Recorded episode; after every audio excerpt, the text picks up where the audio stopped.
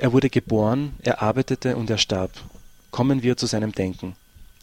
Mit diesen Worten eröffnete Martin Heidegger eine Vorlesung zu Aristoteles hier in Freiburg. Mit diesen Worten möchte ich, Slatko Valentic, auch das erste philosophische Experiment eröffnen und das nicht ohne Grund. Liebe Menschen, ich begrüße euch recht herzlich zu dem ersten philosophischen Experiment, das sich einem Denker widmet, der die Worte Martin Heideggers in, hier in Freiburg selbst gehört hat, weil er hier Philosophie studiert hat und mit dem wir uns in dieser Stunde genauer auseinandersetzen wollen. Der Philosoph, den wir heute beleuchten, ist Günther Anders. Zuerst einmal die Frage, was will das philosophische Experiment? Was haben wir in dieser knappen Stunde vor? In dieser Sendung wird versucht, eine Philosophie von ihrer Breite und Tiefe zu beleuchten, damit in gewisser Weise zu experimentieren, in einen Dialog zu treten mit dem Philosophen und mit euch, um schließlich einen Weg zu weisen, dieses Denken mit unserer Zeit zu verbinden die Fragen zu stellen, was sagen uns die großen und die kleinen Philosophen heute noch oder können sie uns überhaupt noch etwas in unserer heutigen Zeit sagen und natürlich einem Vorwurf nachzugehen, der da lautet, die Philosophie sei zu abstrakt, zu abstrakt, um noch irgendetwas mit unserem Leben zu tun zu haben.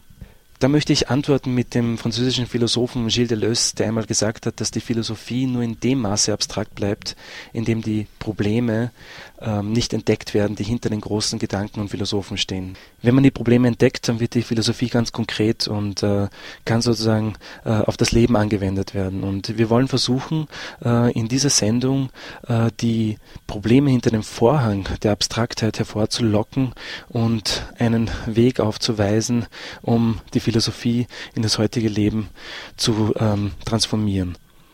Dazu habe ich in jeder Sendung einen Gast eingeladen, äh, in unserer heutigen Sendung einen Experten, der sich auf dem Gebiet äh, äh, sehr genau auseinandergesetzt hat, in einer ersten wissenschaftlichen Arbeit über das Thema auch, über dieses Thema verfasst hat, ähm, und zwar Tobias Kurz-Eder. Ähm, und ich versuche äh, in dieser Sendung eben mit Tobias ähm, diesen Dialog äh, mit und über Günther Anders aufzunehmen und stelle erst einmal die erste Frage an dich, Tobias. Wir beschäftigen uns heute mit Günther Anders. Was gibt dir oder was sagt dir Günther Anders eigentlich? Ja, an Günther Anders, ähm, technikkritischer Philosophie, fasziniert mich vor allem seine unverblümte Direktheit, seine phasenweise brutale Offenheit, mit der er die gesellschaftlichen, seiner Meinung nach Fehlentwicklungen analysiert und ähm, vor den von ihm antizipierten ähm, Gefahren warnt und das Ganze sozusagen aber immer nicht nur sozusagen aus der theoretischen Perspektive tut, sondern ein Denker, der immer den Anspruch hat, sozusagen seine, ähm, die Ergebnisse seiner Reflexionen sozusagen als konkrete Eingriffe ähm, sozusagen als Intervention auch zu sehen und sich dementsprechend auch praktisch engagiert. Ein Denker, der sozusagen das gemacht hat, was unter Philosophen ähm, verpönt ist, nämlich der ganz früh in Anbetracht sozusagen ähm, des sich abzeichneten, abzeichnenden ähm, der Machtergreifung der Nationalsozialisten in Deutschland eben in die Praxis desertiert ist und ähm, sozusagen alles versucht hat zu tun, um ähm, diese von ihm vorhergesehenen Entwicklungen aufzuhalten. Und das ist so ein Zug bei Günther Anders, der sich durch sein ganzes Leben zieht und das macht ihn für mich unglaublich faszinierend. Und trotz mancher Fehlentwicklungen und mancher Fehlschlüsse und auch vieler ähm, problematischer Aspekte an seinem Denken und an seinen Äußerungen eben auch zu einer Art von Vorbild für uns, möglicherweise für, möglicherweise für uns alle. Ja, du hast schon erwähnt, dass Anders eben diesen, diesen ähm, Vorwurf der Philosophie, den man ja auch, auch immer wieder macht, dass er sich zurückzieht in den universitären Bereich und sozusagen nicht wirkt auf die, auf die, auf das, auf das konkrete Leben. Also er wirkt mit seinem Denken äh, äh, hier äh, extrem dagegen und, und äh, das kommt auch immer wieder in seinen Schriften äh, vor. Der hat, er hat sich ja auch in den 60er Jahren mit Adorno eben hat einen Briefwechsel gehabt, wo er eben darauf hingewiesen hat, dass, dass die Philosophie hier eine Sprache finden muss, um Leuten Antworten zu geben, die sich eben mit dieser wissenschaftlichen Sprache und verwissenschaftlichen Sprache der Philosophie, dieser Fachsprache nicht verstehen. Kommen wir jetzt eigentlich dann zum, zum Leben von Günther Anders. Also wer war dieser Günther Anders? Also er spricht ja in, in, in seinen äh, Arbeiten immer wieder davon, dass er keinen schönen Lebensverlauf hatte, sondern sein Leben, also ist keine, äh, kein, keine geradlinige äh, Erfahrung gewesen, sondern ist gekennzeichnet durch Brüche, durch starke Brüche, die dann auch in seinem Denken eben verarbeitet wurden. Und da jetzt eben die Frage an dich, äh, Tobias, wer war eigentlich dieser Günther Anders? Ähm, genau, und um Günther Anders zu verstehen, denke ich, muss man auf jeden Fall sozusagen seine ähm, ja, dramatische Vita auch sozusagen ähm, ähm, ja, gebührend berücksichtigen, weil er letztlich, so wie du es auch schon angedeutet hast, seine Alltagserfahrungen und seine geschichtlichen Erfahrungen, seine Beobachtungen sozusagen unmittelbar in Philosophie übersetzt. Und ähm, Günther Anders wurde 1902 in Breslau geboren, starb 1992 hochbetagt als 90-Jähriger in Wien. Er stammt aus einem säkularen jüdisch-bürgerlichen Elternhaus, also großbürgerlichen Elternhaus. Seine Eltern sind das berühmt gewordene Psychologen-Ehepaar William und Clara Stern. Er selbst nannte seine Philosophie auch Gelegenheitsphilosophie oder eben ein bisschen selbstironisch auch metaphysischen Journalismus. Günther Anders war aber auch Dichter, er war Autor von Romanen, ja, also diese bereits erwähnte Desertion in die Praxis. Ähm, er war, hat Erzählungen geschrieben, Parabeln und bekannte Fabeln. Er war ein ganz begabter Tagebuchautor, aber auch musikalisch interessiert, eben hat gedichtet und sich vielfach praktisch äh, engagiert. Ähm, er war Mitglied im Russell-Tribunal, also einer nichtstaatlichen Untersuchung, einer Anklage, die die Kriegsverbrechen der US-Armee in Vietnam untersucht und angeklagt hat. Er gilt als Vordenker der Ostermarschbewegung. Ähm, er hat sich stark in der Anti-Atomkraftbewegung engagiert und er gilt schlicht und ergreifend als Berufsmoralist. Ähm, um Günther Anders Philosophie zu verstehen, muss man sich einfach nochmal die Dramatik seiner Vita ähm, auch vor Augen halten. Er war Zeitzeuge des Ersten und des Zweiten Weltkrieges. Die Zäsur aber seines Lebens ähm, waren ganz klar ähm, der Holocaust und der Einsatz der Atombombe in, in Hiroshima und Nagasaki. Die Bombe ähm, ist sozusagen ähm, für ihn zur, ja, zur fixen Idee, zur Idee fix seines Lebens, seiner Philosophie geworden. Und um diese Bombe kreist seine Philosophie, von der kommt er sozusagen nicht mehr los. Und zwar aus dem einfachen Grund, dass sozusagen, dass er immer wieder versucht zu ergründen, was es für uns Menschen bedeutet, dass wir nun, seitdem wir über diese ähm, Atombombentechnologie verfügen, tatsächlich zum ersten Mal in der Lage sind, die gesamte Menschheit innerhalb kurzer Zeit selbst auszulöschen. Du hast ähm, erwähnt, dass Anders, und das finde ich sehr interessant, du hast erwähnt, dass Anders eben keine äh, steile Karriere gemacht hat in einem äh, wissenschaftlichen Betrieb wie der Universität, sondern er hat eben diese, diese, diese kleinen Jobs gemacht, hat, hat ich glaube auch am Fließband gearbeitet, hat in Amerika eben äh, ganz verschiedene Tätigkeiten kennengelernt und ich glaube, das ist auch ein sehr wichtiger Punkt, oder? Also auf den Anders immer wieder zu, zu sprechen kommt und auf dem er dann auch sein ganzes Denken in gewisser Weise aufbaut. Genau, also ausgehend sozusagen von seinen Beobachtungen und auch den eigenen Erfahrungen, auch immer wieder als gesellschaftlicher Außenseiter.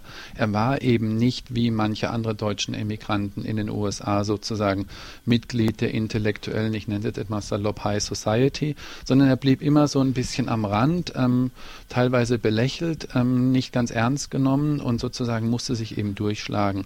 Zum Beispiel, wie von dir erwähnt, eben als Hilfsarbeiter am Fließband oder als Putzmann in der Requisite von Hollywood. Allerdings, und Günther Anders wäre nicht der ähm, ja, ziemlich brillante Günther Anders, der er eben war, wenn er diese, äh, diese Erfahrung, die er dort gemacht hat, nicht sozusagen in kritischen Reflexionen verarbeitet hat so, und, und daraus so eine enorme Menge von Essays und Publikationen entstanden ist, die aber in sich kein geschlossenes Theoriegebäude mhm. darstellen, mhm. sondern sozusagen im guten Sinne des Wortes Stückwerk bleiben, sozusagen, weil sie immer ganz, ganz aktuell an den lebensweltlichen Themen seiner Zeit dran sind. Und da finde ich auch interessant, also weil du jetzt eben von seiner, in gewisser Weise auch von seiner Methode schreibst, dass er eben keine systematische, seinen systematischen Aufbau in seiner Philosophie verfolgt, sondern eben sich mit, dem, mit den Lebensproblemen beschäftigt, die ihn jetzt gerade so ähm, betreffen. Und ähm, da über seine Methode kann man äh, sehr, sehr schön eben nachlesen, auch in seinem Hauptwerk von der Antiquiertheit des Menschen, äh, wo er eben grob immer versucht, eben durch, die, durch eine Übertreibung, durch eine, über eine, durch eine Überspitzung der Wahrheit auf die Schliche zu kommen. Also das ist ihm auch immer wieder vorgeworfen worden, dass er sozusagen ein Schwarzmaler ist, dass er sehr die die, die, die, die seine Gedanken also sehr, sehr extrem zuspitzt und dass sie sozusagen der Wahrheit nicht gerecht werden. Und anders macht das aber bewusst, ja. Und er schreibt hier an, äh, in einem Zitat in seinem Hauptwerk, äh, wenn es zur Situation eines Gegenstandes wesentlich gehört, dass er verundeutlicht, bagatellisiert oder verdrängt wird, dann gehört es umgekehrt zu dessen Darstellung, diese Verundeutlichung wieder gut zu machen und den Umriss zu übertreiben, und zwar um so viel, wie dieser gewöhnlich untertrieben wird. Also ich finde, da bringt er eben äh, gut auf den Punkt, auf was du auch hinaus wolltest. Der, er ist immer, immer wieder auch als Provokateur bezeichnet worden und als Schwarzmaler. Und äh, diese Methode, die, die, die zieht sich eigentlich durch sein ganzes Werk durch. Ich denke, das liegt auch daran oder lässt sich dadurch erklären, dass sozusagen für Anders immer das Ganze im Mittelpunkt steht. Sozusagen für ihn steht alles auf dem Spiel und alles ist für ihn die ähm, bloße Existenz der Menschheit. Also die sieht er in ihrer Weiterexistenz als akut gefährdet, wenn nicht gar böse gesagt schon zum Tode verurteilt an. Und deswegen ähm, lassen sich auch diese, diese furcht, teilweise furchtbaren Formulierungen und furchtbaren Zuspitzungen auch erklären, weil Anders provoziert, er kämpft. Ähm, große Teile seiner philosophischen Reflexion Diskussion sind keine akademische Diskussion. Er geht da nicht ähm, jetzt wohlwollend auf ähm, die Werke anderer Philosophen ein. Teilweise tut er es schon, aber überwiegend äußert er sich kritisch, manchmal auch sogar höhnisch, teilweise auch böse. Also große Teile seiner philosophischen Reflexionen sind blanker Protest. Das ist ein, ein sehr interessantes Stichwort und äh, wie anders deinen Protest darstellt, das versuchen wir in dieser Sendung genauer noch zu beleuchten. Und äh, bevor wir eben zum nächsten Schritt eingehen, wo wir dann den Ausgangspunkt des anderschen Denkens äh, beleuchten, äh, spielen wir die erste Nummer und wir hören uns dann nach der Nummer, wenn wir dann genauer auf das andersche Denken eingehen.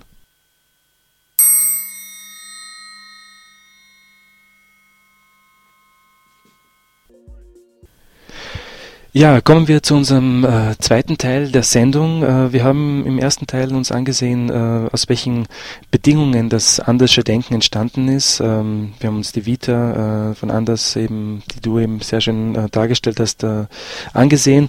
Und ähm, wir kommen jetzt eigentlich zum Ausgangspunkt des äh, Denken von Günther Anders. Und dieser Ausgangspunkt äh, beginnt äh, in, bei Anders in der Anthropologie. Also die Anthropologie, das bedeutet ähm, die, die Frage nach dem Wesen des Menschen, das ist eine Teildisziplin in der Philosophie. Und äh, sie stellt sich eben diese Frage nach dem Wesen des Menschen, eine Frage, die sich durch die 2500-jährige Philosophiegeschichte immer wieder durchgezogen hat. Und dabei wurde immer in, im Grunde immer wieder versucht, den Menschen gegenüber dem Tier abzugrenzen. Ein ganz berühmtes Beispiel dafür ist eben Aristoteles, der gesagt hat, dass der Mensch das Animal Rationale ist, also dasjenige Wesen, das vernunftbegabt ist und so sich eben von allen anderen Lebewesen äh, absetzt. Und in verschiedenen Variationen wurde eben versucht, äh, die, auf die Frage des Wesens des Menschen äh, bis, ins, bis ins 20. Jahrhundert äh, einzugehen. Und äh, Günther Anders gibt da eine ganz äh, andere Antwort. Und äh, ich will dich jetzt fragen, äh, Tobias, kann man bei Anders überhaupt von so einer im klassischen Sinne Anthropologie sprechen oder gibt es bei Anders überhaupt so etwas wie ein Wesen des Menschen? Anders Schluss ist auch hier mal wieder, ähm, wie typisch für ihn, sehr originell, weil für ihn besteht das Wesen des Menschen gerade darin, dass dieser Mensch ähm, kein Wesen hat, also dass dieses Wesen Mensch sozusagen wesenlos ist. Und diese Wesenlosigkeit, die zeichnet ihn aus. Und damit ähm, weist er sozusagen auch alle Versuche dieser Teildisziplin philosophischer Anthropologie nach einer, einem Versuch eben das Wesen des Menschen zu bestimmen ähm, zurück und hält dieses Unterfangen schlicht für unmöglich ähm, weil gerade eben dieses fehlende Wesen, dieses fehlende Festgelegtsein des Menschen, ähm, dass, dass wir Menschen oder dass der Mensch eben keine bestimmte Welt hat, die zu ihm passt. Also nur als etwas triviales Beispiel, wir können nicht schwimmen wie die Fische, wir können nicht fliegen, wir können nicht klettern wie die Affen und so weiter, sondern dass wir uns zwar überall irgendwie heimisch machen können, aber dass uns dies sozusagen jetzt nicht unserer Naturausstattung ähm, befriedigend oder zufriedenstellend ähm, ähm, gelingt, sondern dass wir dazu eine Form der Kultur, also eine Form von technischen Errungenschaften brauchen. Die waren natürlich anfangs sehr, sehr einfach, vom Faustkeil über das Feuer, über die Erfindung des Rades etc. Und irgendwo sozusagen ähm, kommt dann ein Umschlagpunkt sozusagen, wo sich diese fortschreitende Technisierung, die dazu diente, unser Leben oder das Leben der Menschen, auch unserer Vorfahren natürlich, in einer, oder in einer tendenziell feindlichen oder zum zumindest unpassenden Umwelt besser und einfacher und äh, leichter zu leben zu machen. Ähm, sozusagen irgendwo ist in diesem Moment ähm, oder ist in dieser Entwicklung ein Umschlagpunkt ähm, sozusagen entstanden und ähm, wo sozusagen aus dieser ähm, sich langsam entwickelnden, vergleichsweise langsam entwickelnden vormodernen mhm. Technik sozusagen etwas qualitativ Neues entstanden ist. Und, also ähm, sie eilt uns sozusagen voraus, wir hinken der Technik sozusagen hinterher. Genau, so könnte man das mit ähm, anders sagen. das ist ein interessanter Gedanke, weil Anders ihn auch weiterführt. Also er hat eine ganz eigenartige äh, äh, geschichtsphilosophische Perspektive aufgerissen, wo er ihn versucht hat, ähm, diese, dieses Hinterher, Hinterherhinken des Menschen eben dadurch zu erklären, dass er gesagt hat, es gibt in der Menschheitsgeschichte drei Phasen. Ähm, und äh, diese Phasen zeichnen sich eben dadurch aus, dass in diesen drei Phasen ein Transformationsprozess stattgefunden hat, wo die Technik nun zum Subjekt der Geschichte geworden ist. Also das, was du jetzt eben beschrieben hast, dass der Mensch der Technik nachhinkt, ähm, hat sich nach anders eben so weit entwickelt, dass die Technik jetzt uns beherrscht und äh, sie selbst eben zum Subjekt der Geschichte geworden sind und wir Menschen sind nur mitgeschichtlich. Und anders teilt es eben in drei Phasen auf. Die erste Phase sieht er eben im 19. Jahrhundert verankert, wo er eben äh, feststellt, dass mit Hilfe von Maschinen Maschinen her hergestellt äh, wurden und ähm, die Anpassung des Menschen wurde hier in ganz spezifischer Weise fortgeführt, indem man den Menschen versucht hat, in so einen äh, Maschinenrhythmus äh, zu zwängen. Und die zweite Phase verortet dann anders in der äh, in der Produktion der Bedürfnisse, zum Beispiel äh, in, durch die Werbeindustrie. Äh, und die dritte Phase, mit der wir uns dann später noch genauer beschäftigen werden, äh, ist die Entwicklung der Atombombe. Eine Phase sozusagen, die nicht mehr rückgängig gemacht äh, werden kann, die irreversibel ist und äh, die die äh, Menschheit existenziell bedroht. Aber ich möchte auf einen Punkt nochmal eingehen, ähm, Tobias äh, diese Denkfigur, die Anders immer wieder verwendet, um diese, dieses Hinterherhinken des Menschen äh, hinter die Technik darzustellen, äh, ist dieses berühmte prometheische Gefälle.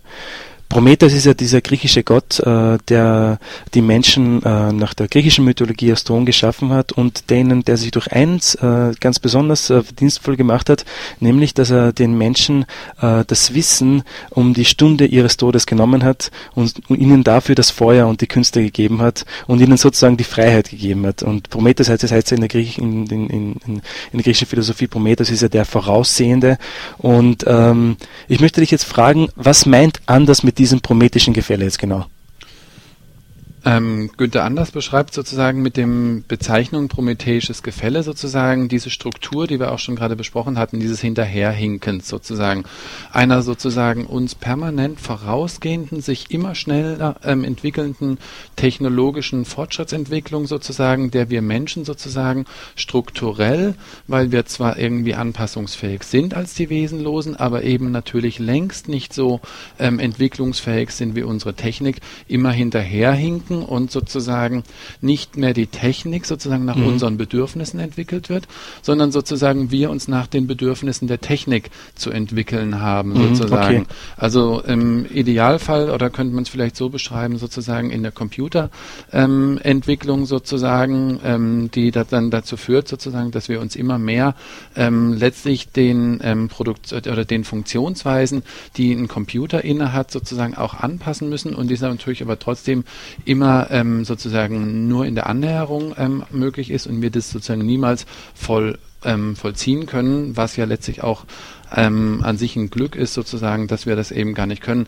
Also um es vielleicht nochmal auf den Punkt zu bringen, sozusagen prometheisches Gefälle beschreibt sozusagen eben unser Verhältnis ähm, zur Technik, dass die Technik uns vorausgeht, wir viele, viele Dinge mittlerweile herstellen und produzieren können, aber sozusagen deren Folgen und deren Effekte und deren möglichen Konsequenzen sozusagen ähm, gar nicht übersehen können, beziehungsweise mhm. auch gar nicht mehr beherrschen können sozusagen.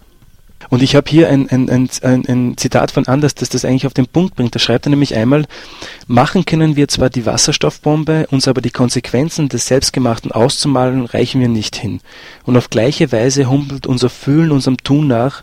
Zerbomben können wir zwar Hunderttausende, sie aber beweinen oder bereuen nicht. Und wir versuchen dann in unserem nächsten ähm, Teil jetzt genauer äh, auf ein Phänomen einzugehen, mit dem sich Anders eben sehr genau auseinandergesetzt hat. Das ist nämlich die Atombombe. Und äh, sie dient eigentlich als Musterbeispiel für dieses entlaufene Ding, das vollkommene Kontrolle über uns äh, äh genommen hat.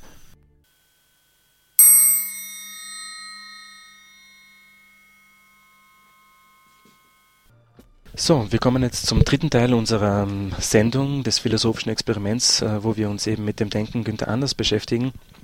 Wir haben in den ersten beiden Teilen Günther Anders ähm, ähm, das, das seine, seine Bedingungen äh, kennengelernt, aus dem sein Denken entsprungen ist und im zweiten Punkt eben auf das Wesen oder das nicht vorhandene Wesen, wie als anders formuliert, äh, seines Denkens äh, ähm, projiziert und wollen jetzt im dritten Punkt genauer auf die eigentliche Problematik des Andersen, Anderschen Denkens eingehen, nämlich die Atombombe. Ähm, Anders, der ja äh, die ersten beiden Weltkriege erlebt hat und der den äh, Atombombenabwurf Abwurf auf Hiroshima am 6. August 1945 als immer als die Zäsur seines Lebens äh, begriffen hat, hat hier eine sehr interessante Analyse vorgebracht. Äh, und zwar diese Analyse ist, wie schon im ersten Teil erwähnt, äh, sehr provokant, also nach seiner Methode eben, wo man die Untertreibung übertreiben muss, um die Wahrheit zu finden, äh, geht auch anders hier so vor, indem er eben behauptet, ähm, dass die Ereignisse in Hiroshima und in Auschwitz nicht ein, ein Rückfall in die Barbarei ist. Nein, anders sagt eben ganz im Gegenteil. Ähm, es ist der vorläufige Höhepunkt der Technisierung der Welt.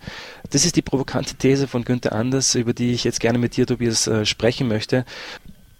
Es stellt sich jetzt die Frage, äh, äh, Tobias, äh, was ist dieses Wesen der Atombombe? Welche, welche, auf welche Ergebnisse kommt Anders und welche Ergebnisse liefert Anders in Bezug auf die Atombombe? Also wie schon gesagt, sozusagen Auschwitz und Hiroshima sind für Anders kein Rückfall, ähm, sozusagen, wie du gesagt hast, aus der Moderne in die Barbarei, sondern der vorläufige Kulminationspunkt dieser Entwicklung, einer Entwicklung, die eben immer mehr sozusagen in Richtung Technokratie, in Richtung entmenschter, entmenschlichter Welt geht und eben in diese technische Optimierung. Und ähm, er kann dies dadurch belegen oder er belegt dies damit sozusagen, dass seiner Meinung nach sowohl die nationalsozialistischen Nihilisten als auch die Amerikaner ihre jeweilige Technik möglichst effizient große Menschenmassen zu ermorden sozusagen ähm, perfektioniert haben. Und ein, Anders ist einer der wenigen und es sei nochmal daran erinnert, er ist Jude und hat, kann das vielleicht in dem Fall auch eher tun, sozusagen einer der wenigen, die Auschwitz und Hiroshima zueinander in Beziehung gesetzt haben.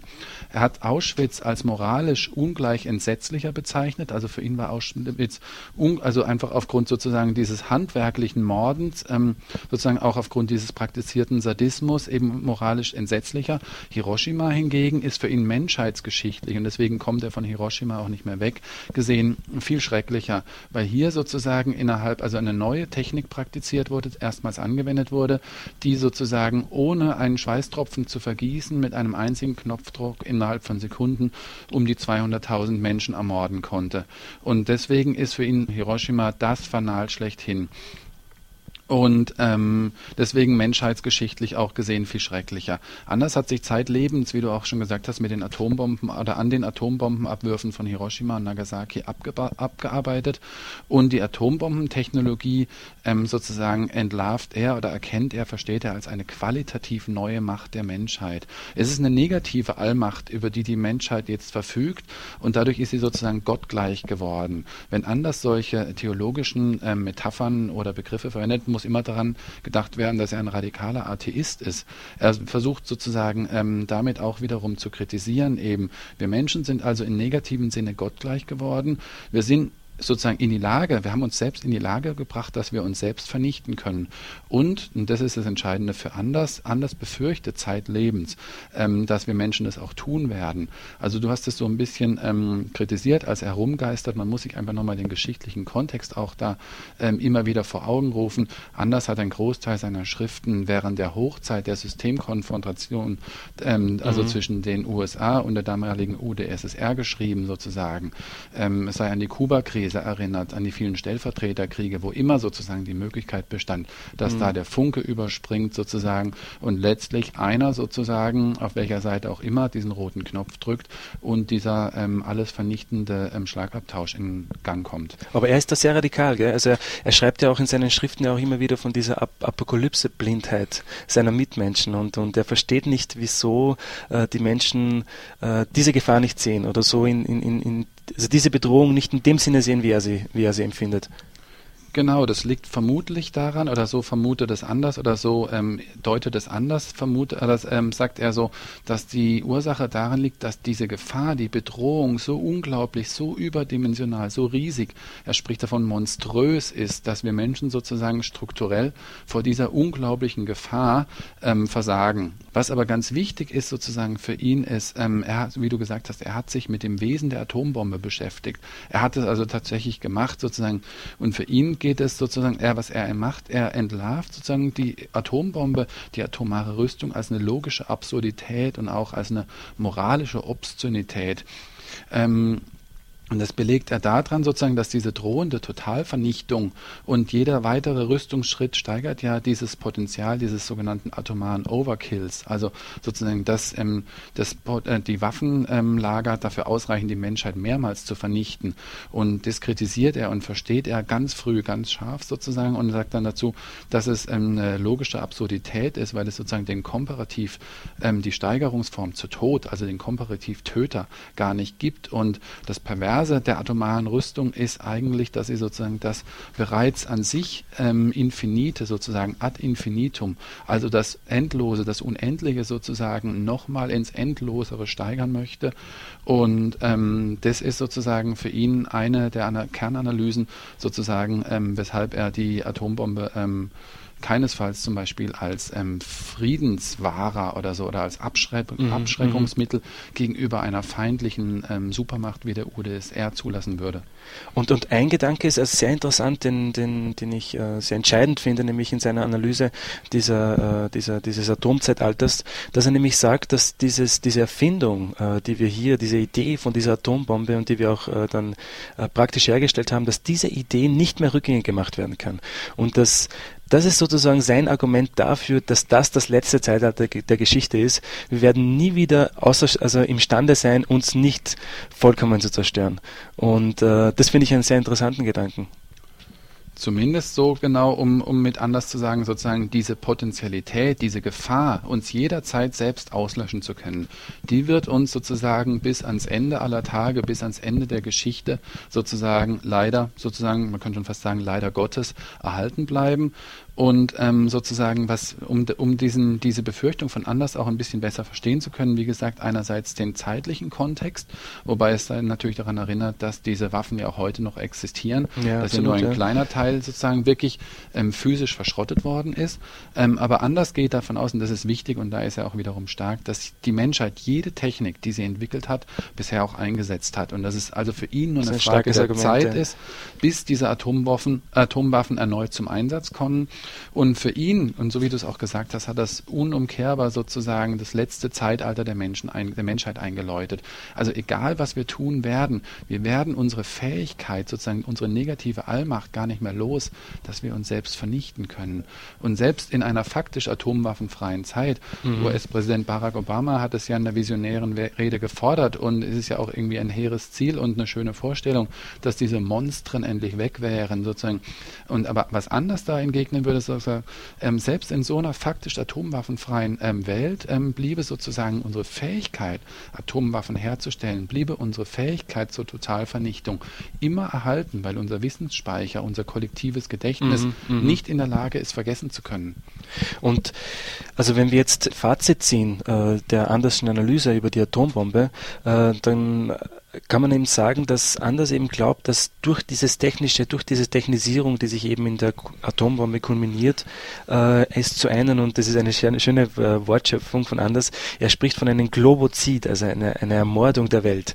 Und ähm, er glaubt sozusagen, dass ähm, dass wir letzten Endes, dass, die, dass, dass dieser, dieser Zustand, den wir jetzt erreicht haben durch unsere Technisierung, dass das, der letzten Endes dazu führen wird, dass sich die Menschheit selbst liquidiert. Und ähm, was ihn auch noch äh, eben besonders auffällt, was die äh, Atombomben, äh, Atombombe betrifft, ist eben, dass die äh, Wissenschaft hier einen ganz anderen Bereich, eine ganz andere Ebene erreicht hat, indem sie nämlich äh, für anders äh, vor der Atombombe also geforscht hat in einem gewissen einem Labor, also in einem abgeschlossenen Raum.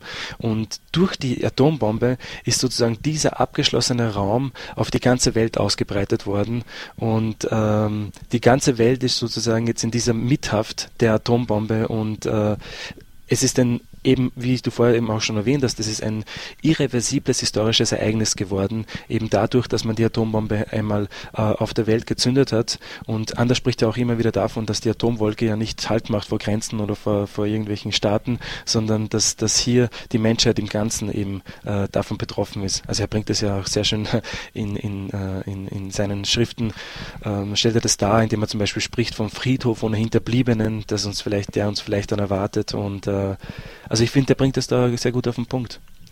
Du hattest eingangs erwähnt, sozusagen, hast von zwei Weltkriegen gesprochen, sozusagen, und mhm. dieser sozusagen, ich vermute mal fast kleine Versprecher, ist mit Anders sozusagen eine absolut richtige Feststellung. Anders macht zum Beispiel, ähm, er hat zum Beispiel eine Rede geschrieben über die drei Weltkriege, sozusagen, und in dieser Rede fordert er die Zuhörer, die Leser auf, sich heute selbst zu betrauern, weil in dem Moment, wo es zum dritten Weltkrieg kommt, sozusagen, es ist niemand mehr da, der sich betrauern kann, sozusagen. Anders hat ja auch dieses Diktum ähm, verfasst, sozusagen ängstige deinen Nachbarn wie dich selbst. Es ja. geht also darum, wir sollen uns heute betrauern. Wir sind sozusagen dem Tode geweiht und dem Tode geweiht nicht individuell sozusagen aufgrund unserer eigenen Endlichkeit, sondern, und das ist sozusagen ähm, anders Gesamtanalyse, wir heutigen, wir modernen Menschen sind sozusagen gerade noch nicht Nichtseiende. Also sozusagen unser gesamtes Leben vom Anfang bis zum Ende findet immer sozusagen unter dieser ähm, ähm, unter dieser Gefahr einer plötz eines plötzlichen nicht eines plötzlichen unerwarteten Endes statt sozusagen unser Leben findet sozusagen in einer Frist in einer letzten Frist statt. Und das einzige was wir Menschen was wir heute tun können und das ist für ihn das höchste moralische Gebot das allerhöchste und daher verschwindet auch so viel dieser Nuancen die man sich von einem brillanten Denker wie anders vielleicht erwarten würde sozusagen das höchste und das wichtigste was wir tun können diese letzte Frist von uns Menschheit von uns Menschen von der Menschheit sozusagen sozusagen bis in möglichst alle Ewigkeit auszudehnen.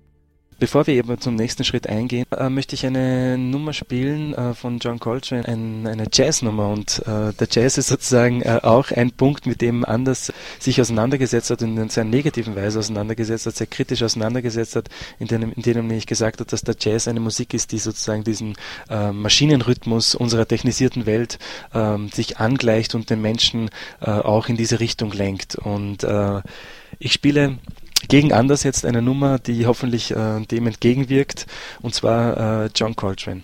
Body and Soul, also ein sehr schöner, sehr, sehr schöner Name.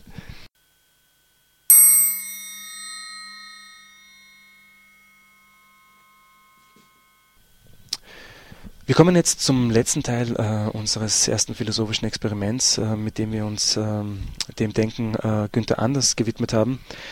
Wir haben im letzten Teil äh, auf die Atombombe ähm, reagiert in gewisser Weise. Wir haben uns auf die, äh, das Wesen der Atombombe konzentriert und versucht herauszuarbeiten, was anders äh, darunter versteht. Und will jetzt eine Frage an dich stellen, äh, Tobias. Wie aktuell ist eigentlich Anders? Anders hat sich ja ähm, äh, in einem anderen Punkt seines äh, Denkens ja auch äh, sehr stark mit der Arbeit beschäftigt und hat hier eben eine, eine ähm, Analyse gebracht, die, die sehr interessant ist und die uns ähm, die, glaube ich, heute noch, äh, noch aktueller ist als jemals. Genau, weil Anders kritisiert sozusagen, ich verweise nochmal auf seinen Schlüsselbegriff sozusagen dieser Differenz zwischen Herstellen und Vorstellen, auf das prometheische Gefälle.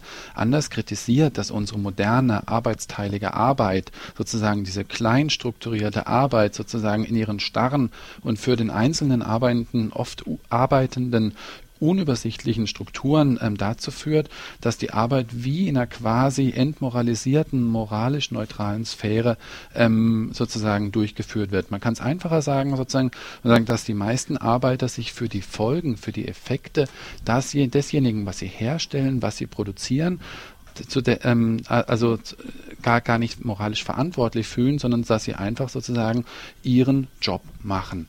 Und ein, ein interessanter Gedankengang anders, äh, von anders äh, in, in Bezug auf das, was du jetzt geschildert hast, ist nämlich der, dass er nämlich sagt, durch die Arbeitsteilung wird nicht nur die Arbeit geteilt, sondern auch das menschliche Gewissen. Und ähm, das wird dann äh, noch verfeinert dadurch, dass die Komplexität der Technik immer, immer, immer effizienter wird und dass die Arbeiter eben diese Unlesbarkeit der Technik, äh, der sie dann vollkommen ausgeliefert sind, eigentlich keine Moral mehr entwickeln. Und äh, er schreibt einmal sehr schön an einer Stelle und äh, ich finde, diese Stelle äh, passt zu unserer Zeit noch besser als, als vor 20 Jahren. Er schreibt einmal, äh, ich bin in Bewegung, also bin ich. Also man muss sozusagen in unserer heutigen Welt immer in Bewegung bleiben, man muss diesen technischen äh, Fortschritt immer mitmachen, sonst bin ich gar nicht. Also ich existiere dann sonst gar nicht mehr.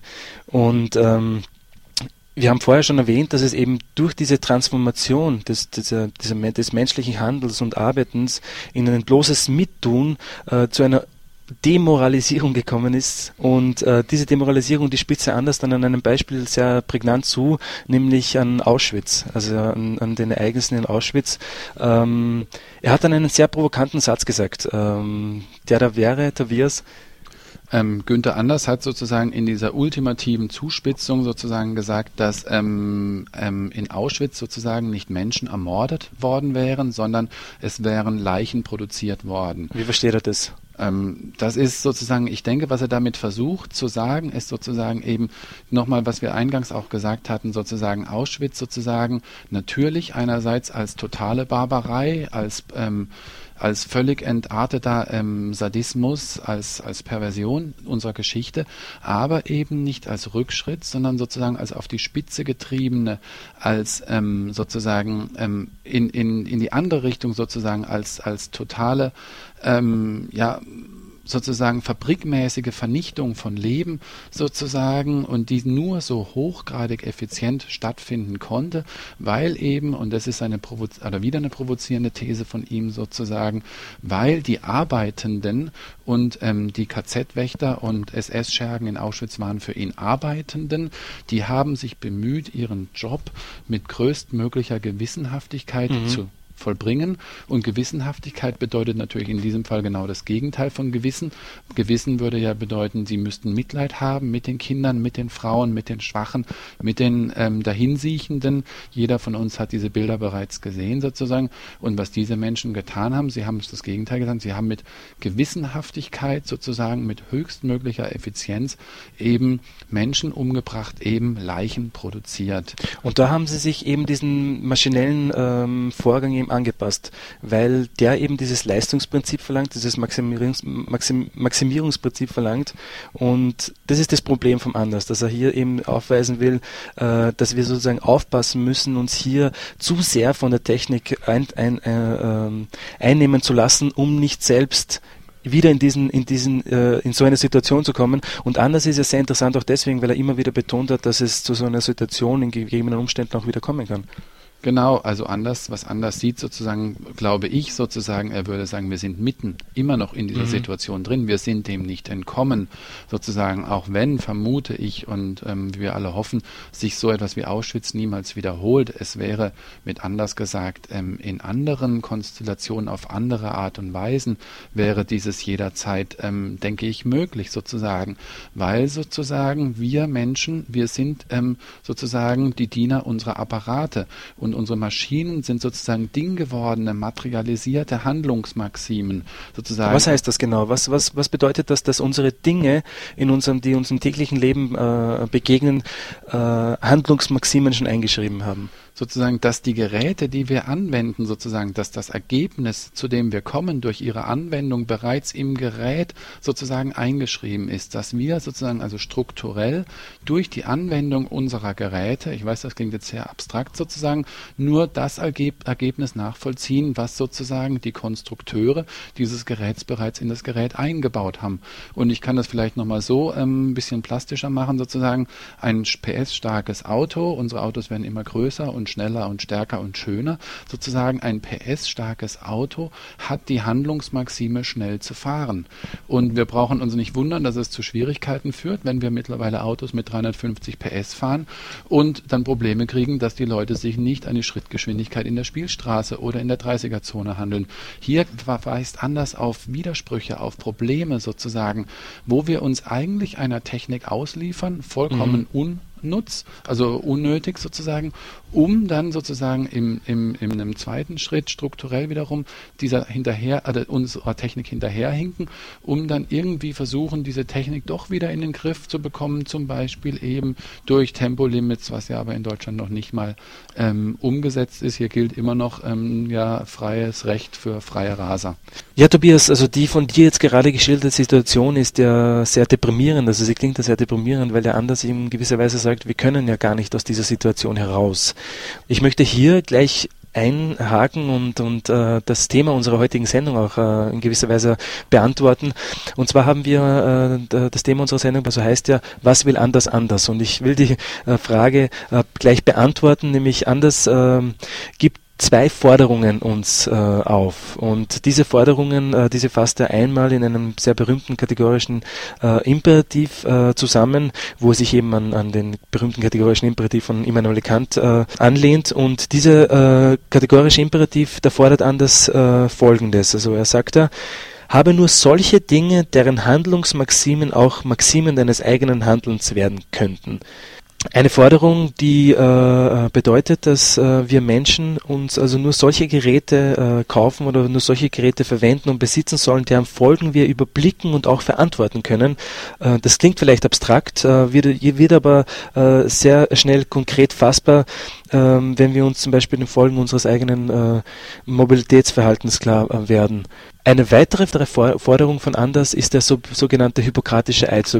Was, was sagt er aus? Genau, und diesen hippokratischen Eid sozusagen, der sich an den ähm, berühmten Eid, den Mediziner leisten müssen, bevor sie ihren Beruf ausüben, sozusagen orientieren soll. Also anders findet es skandalös, dass eben andere Berufe nicht so einen Eid ähm, haben oder kennen, sozusagen, den kombiniert er mit einer Art von Produktstreik.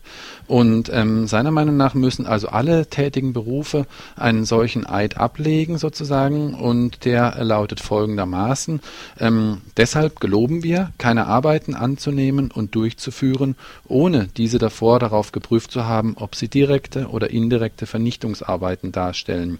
Die Arbeiten, an denen wir gerade teilnehmen, aufzugeben, wenn diese sich als solche direkte oder indirekte Vernichtungsarbeiten erweisen sollten.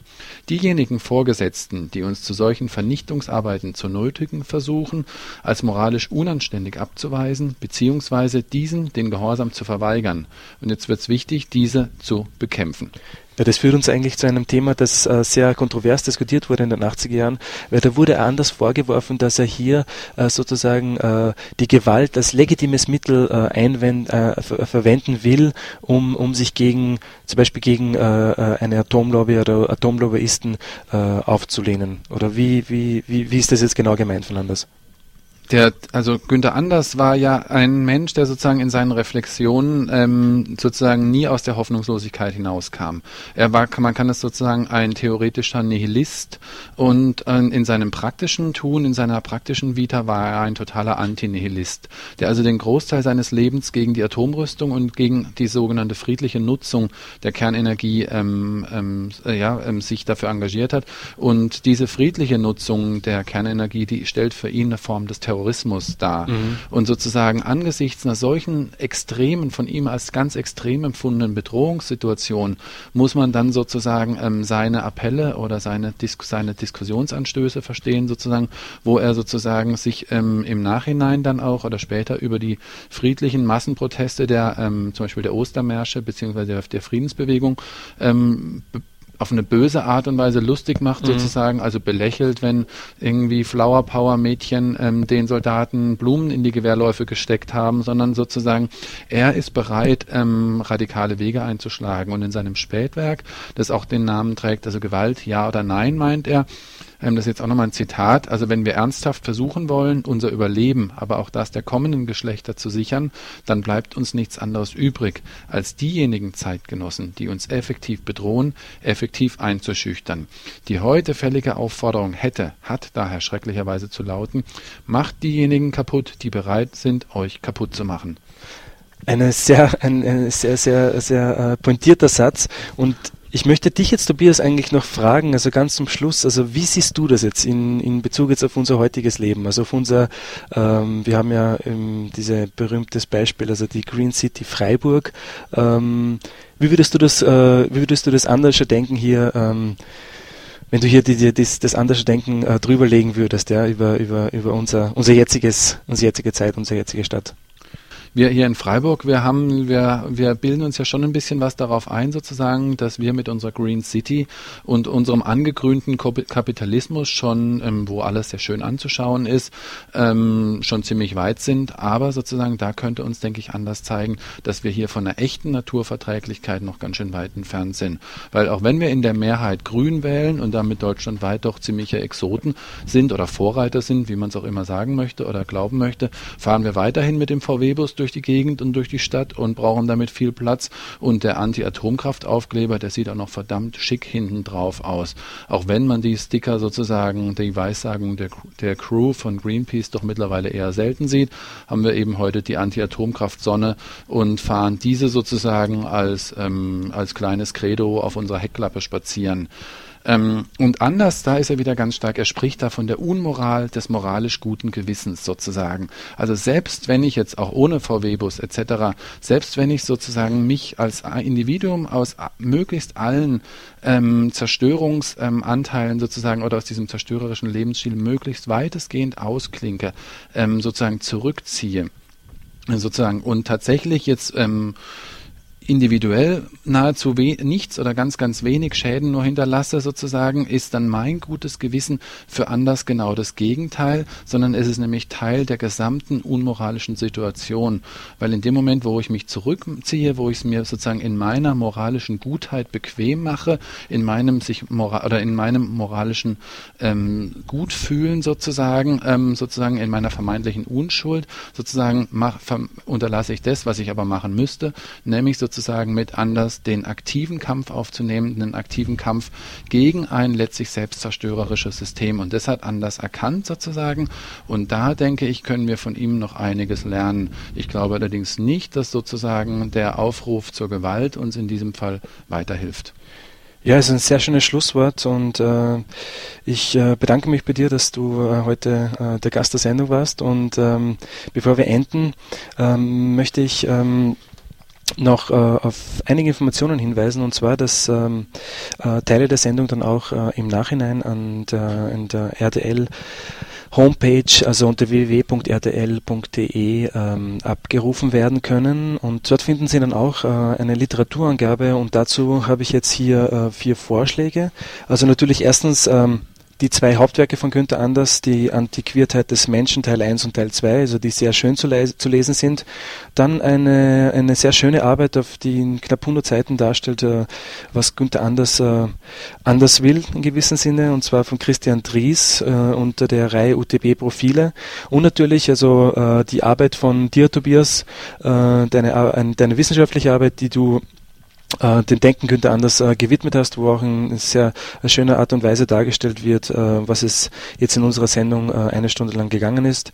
Ähm, ich bedanke mich fürs Zuhören und äh, möchte enden äh, mit einem Zitat von Günther Anders, das in gewisser Weise den Kreis schließen soll dieser Sendung. Und zwar schreibt einmal Anders, es genügt nicht, die Welt zu verändern, das tun wir ohnehin. Und weitgehend geschieht das sogar ohne unser Zutun. Wir haben diese Veränderung auch zu interpretieren, und zwar, um diese zu verändern, damit sich die Welt nicht weiter ohne uns verändere und nicht schließlich in eine Welt ohne uns wird